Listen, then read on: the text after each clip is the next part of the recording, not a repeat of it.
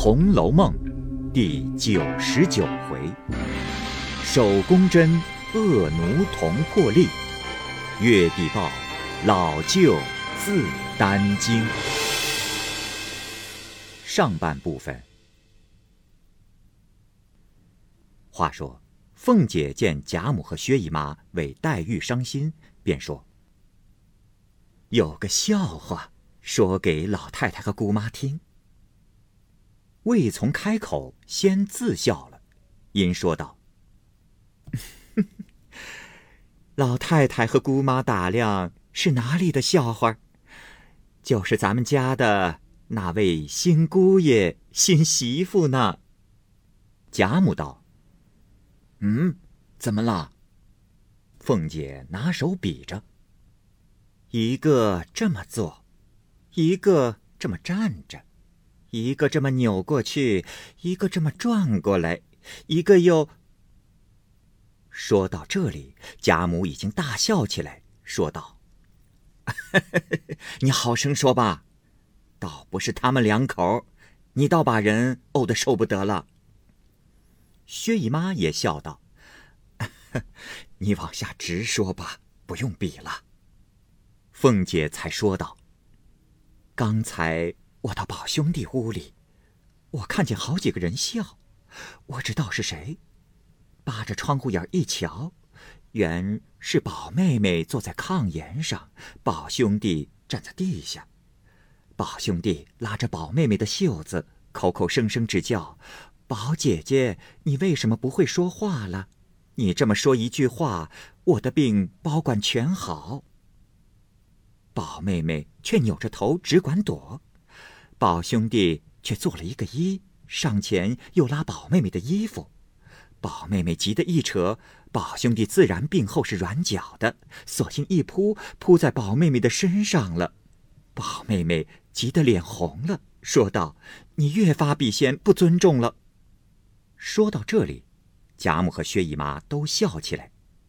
凤姐又道：“宝兄弟便立起身来笑道。”亏了跌了这一跤，好容易才跌出你的话来。薛姨妈笑道：“嗨呀，这是宝丫头古怪，这有什么的？既做了两口，说说笑笑的，怕什么？他没见，他连二哥和你。”凤姐笑道：“哎呀，这是怎么说呢？我要说笑话给姑妈解闷儿，姑妈。”反倒拿我打起卦来了。贾母笑道：“嗯，要这么着才好。夫妻固然要和气，也得有个分寸儿。我爱宝丫头，就在这尊重上头。只是我瞅着宝玉，还是那么傻头傻脑的。这么说起来，比头里竟明白多了。哎，你再说说，还有什么笑话没有？”凤姐道：“明儿宝玉圆了房，亲家太太抱了外孙子，那时候不更是笑话了吗？”贾母笑道：“ 猴，我在这里同着姨太太想你林妹妹，你来怄个笑话还罢了，怎么臊起皮来了？你不叫我们想你林妹妹，你不用太高兴了。你林妹妹恨你。”将来不要独自一个到园里去，提防他拉着你不依。凤姐笑道：“ 他倒不怨我，他临死咬牙切齿，倒恨着宝玉呢。”贾母、薛姨妈听着，还倒是玩话，也不理会，便道：“哎呀，你别胡拉扯了，你去叫外头挑个很好的日子，给你宝兄弟圆了房吧。”凤姐去了，择了吉日，重新摆酒唱戏，请亲友，这不在话下。却说宝玉虽然病好复原，宝钗有时高兴翻书观看，谈论起来，宝玉所有眼前常见的尚可记忆，若论灵机，不大似从前活变了，连他自己也不解。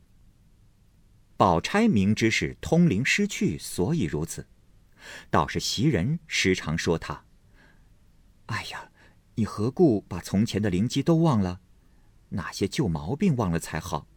为什么你的脾气还觉照旧，在道理上更糊涂了呢？”宝玉听了，并不生气，反是嘻嘻的笑。有时宝玉顺性胡闹，多亏宝钗劝说，诸事略觉收敛些。袭人倒可少费些唇舌，为之悉心服侍。别的丫头素养宝钗真静和平，个人心服，无不安静。只有宝玉到底是爱动不爱静的，时常要到园里去逛。贾母等一则怕他招受寒暑，二则恐他读景伤情。虽黛玉之旧已寄放城外庵中，然而潇湘馆依然人亡屋在，不免勾起旧病来，所以也不使他去。况且亲戚姊妹们，薛宝琴已回到薛姨妈那边去了，史湘云因史侯回京，也接了家去了，又有了出嫁的日子，所以不大常来。只有宝玉娶亲那一日与吃喜酒这一天过来两次，也只在贾母那边住下，为着宝玉已经娶过亲的人，又想自己就要出嫁的，也不肯如从前的诙谐谈笑，就是有时过来，也只和宝钗说话，见了宝玉不过问好而已。那邢岫烟却是因迎春出嫁之后，便随着邢夫人过去，李家姊妹也另住在外。即同着李婶娘过来，亦不过到太太们与姐妹们处请安问好，即回到李纨那里略住一两天就去了。所以园内的只有李纨、探春、惜春了。贾母还要将李纨等挪进来，为着元妃薨后，家中事情接二连三，也无暇及此。现今天气一天热似一天，园里尚可住的，等到秋天再挪，此事后话。暂且不提。且说，贾政带了几个在京请的幕友，小行夜宿。一日到了本省，见过上司，即到任拜印受事，便盘查各属州县粮米仓库。贾政向来做京官，只晓得郎中事务都是一景儿的事情。所谓一景儿的事情，就是一样同一类的事情的意思。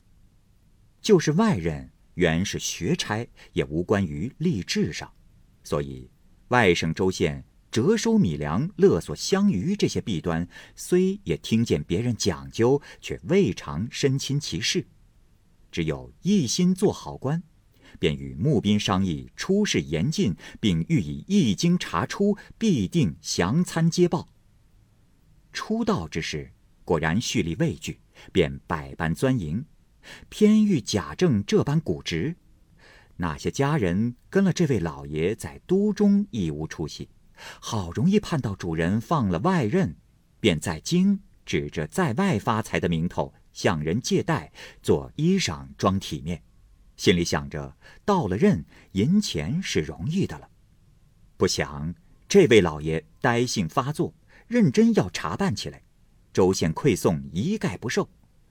门房千丫等人心里盘算道：“哎，我们再挨半个月，衣服也要当完了，债又逼起来，那可怎么样好呢？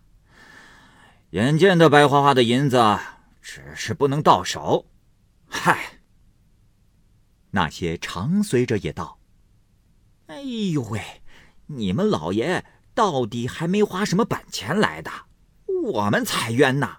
花了若干的银子，打了个门子，来了一个多月，连半个钱也没见过。想来跟着这个主是不能捞本的了。明儿我们其他伙告假去。次日果然聚齐，都来告假。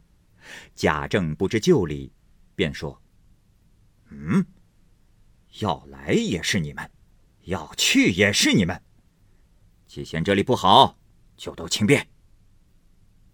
那些长随怨声载道而去，只剩下些家人，又商议道：“哎，他们可去的去了，我们去不了的，到底想个法儿才好。”内中有一个管门的叫李神儿，便说：“你们这些没能耐的东西，忙什么？我见这长字号的在这里，不犯给他出头。”稍作解释，长字号的就是长随者，也就是贾政从京里、家里雇来的那些人。如今都饿跑了，瞧瞧你石太爷的本领，少不得本主依我。哎，只要你们齐心，打伙弄几个钱回家受用。若不随我，哼，我也不管了。横竖拼得过你们。众人都说：“嗨，好师爷，你还主信得过。你若不管。”我们实在是死正了。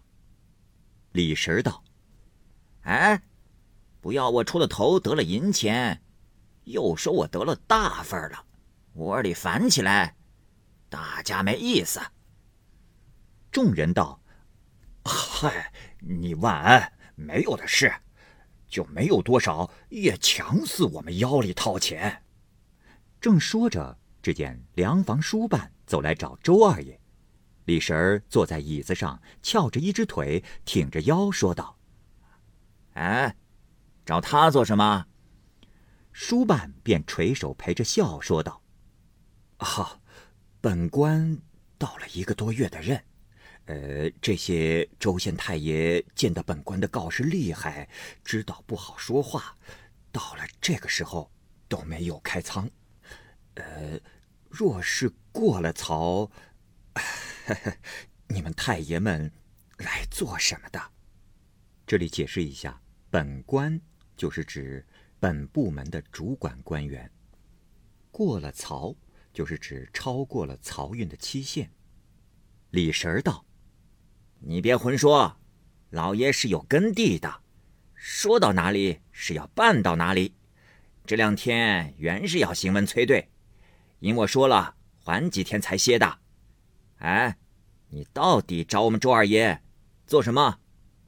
书办道：“哈，原为打听崔文的事，没有别的。”李神道：“哎，越发胡说！方才我说崔文，你就信口胡诌，可别鬼鬼祟祟来讲什么账。我叫本官打了你，退你。”书办道：“哈哈哈哈。”我在这衙门内已经三代了，外头也有些体面，家里还过得，就规规矩矩伺候本官生了还能够，不像那些等米下锅的。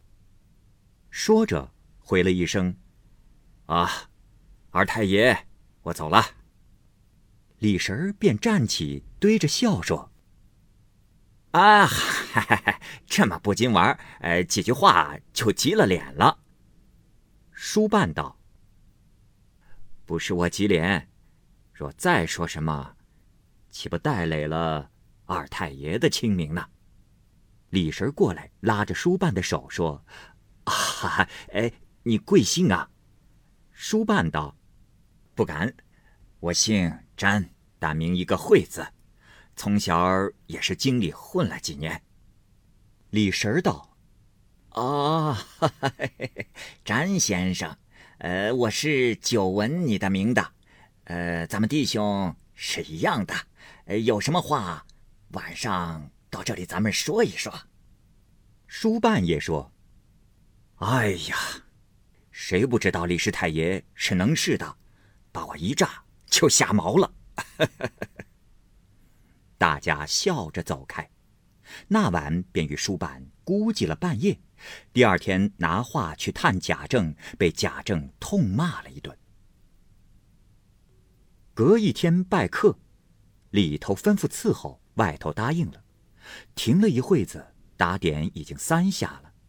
大堂上没有人接鼓，好容易叫个人来打了鼓。贾政夺出暖阁，站班贺道的衙役只有一个。贾政也不查问，在池下上了轿，等轿夫又等了好一回，来齐了抬出衙门，那个炮只响的一声，吹鼓亭的鼓手只有一个打鼓，一个吹号筒。贾政也便生气说：“嗯，往常还好，怎么今儿不气急至此？”抬头看那执事，却是餐前落后，勉强拜客回来，便传误般的要打。有的说因没有帽子误的，有的说是号衣当了误的。又有的说是三天没吃饭抬不动，贾政生气，打了一两个也就罢了。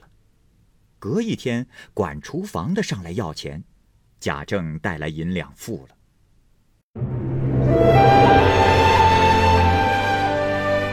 好，各位听友，由于时间的关系，我们这期节目就先播到这儿。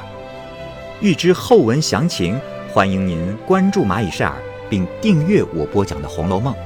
另外还有更多精彩的系列故事也在其中，欢迎您关注收听。如果您有什么样的意见或者建议，可以通过下方的留言方式及私信的方式告诉我，我会在第一时间回复您。我是蚂蚁，我们下期节目再见。